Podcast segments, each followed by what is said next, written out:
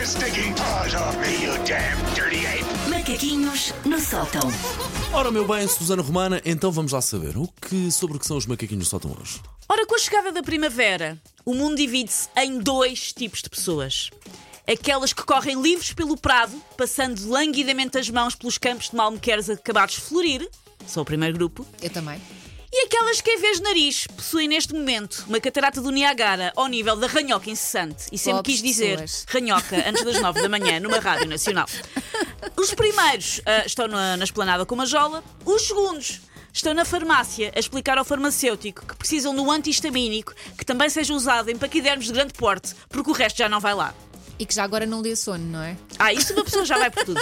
Já, o, o alérgico, olha, vou ter que hibernar. Às vezes nos aviões, quando eu queria tomar um anti- antihistamínico, é por causa da- do ar e Sim. para não ficar aflito, dava-me direito a ter o voo todo a dormir. O que é ótimo, só vejo benesses. Pá, Só vejo partes começa boas. por, por zir e acaba em eco. Sim, sim, sim, sim. Esquece, Até, até, ao- até chegava ao dia seguinte. Eu tal era... Meu Deus. Eu tomei um antihistamínico no, no Chile, no, no- na, na nossa lua de mel, que o Jorge achou que eu tinha falecido. Porque eu dormi basicamente 24 horas. Eu fui parar a outro país, nós apanhámos um voo para a Argentina, do qual eu não me lembro. Não me lembro de ter ido para o aeroporto, não me lembro.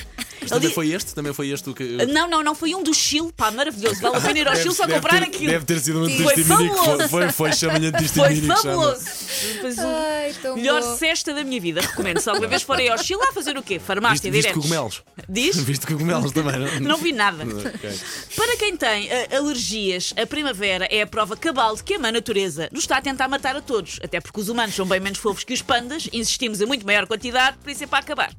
É uma altura difícil, mesmo que o alérgico saiba, na verdade, que não está a salvo em nenhuma altura do ano. Podia ter vindo o holocausto nuclear e não haver uma única florzinha no mundo que nós íamos estar a espirrar por causa do pólen na mesma. Por ser então uma época sofrida, esta da primavera, eu comatei uma falha existente no mundo de maneira geral, fazendo uma lista de coisas que não se devem dizer a uma pessoa com alergia.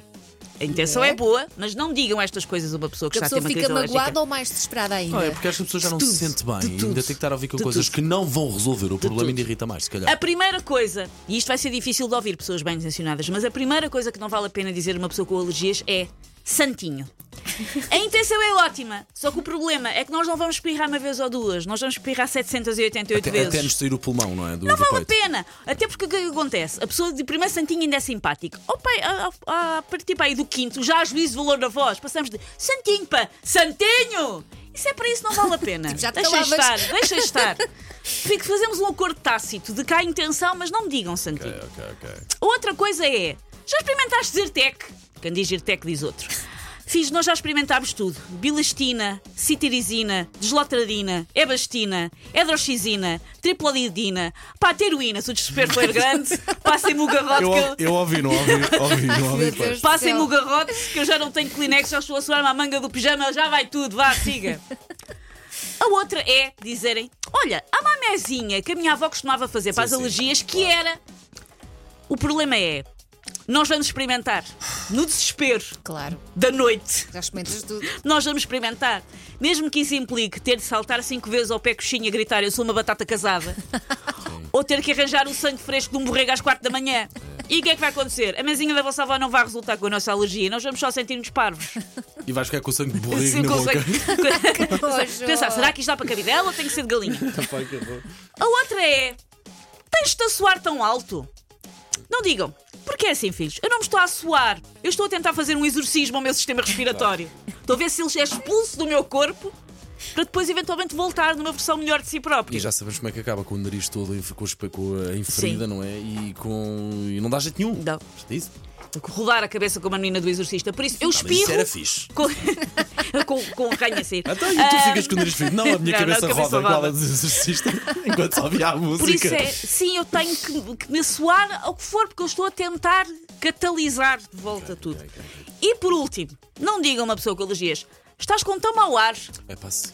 Eu estou com mau ar, filhos. Mas estou ainda com pior feitio. Por isso não arrisquem. E temos aqui duas pessoas com alergias, Sim, sim, não é? pá, quando eu, Somos quando alérgicos à Elsa, acho eu, porque ela está na sim, boa e nós sim, espirramos. sim, sim, sim. Eu ia dizer coisas, mas essa é mais é? fixe. Essa é mais fixe. Macaquinhos no sótão. Ora bem,